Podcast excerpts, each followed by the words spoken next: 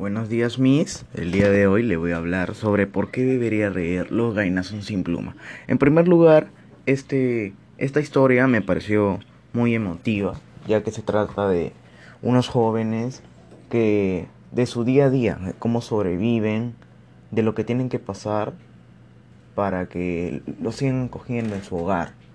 Así que yo creo que esta es una historia muy buena. A mí me gustó mucho. Porque son niños que se esfuerzan por ser comprendidos y por poder llevar una vida normal. Sin embargo, el Señor que los trata no los trata adecuadamente. Más bien los obliga a traer comida para su animal y llega un momento donde un niño se daña. Es que yo esta historia la recomiendo mucho por la historia, por la trama sobre todo.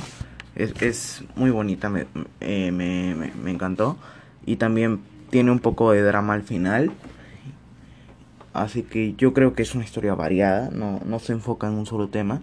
Es que a las personas que les guste una, una historia con partes variadas, de no solo un enfoque, sino de varios enfoques, yo creo que esto debería estar muy recomendado. Bueno, esto sería mi, mi punto de vista. Que muchas gracias por todo.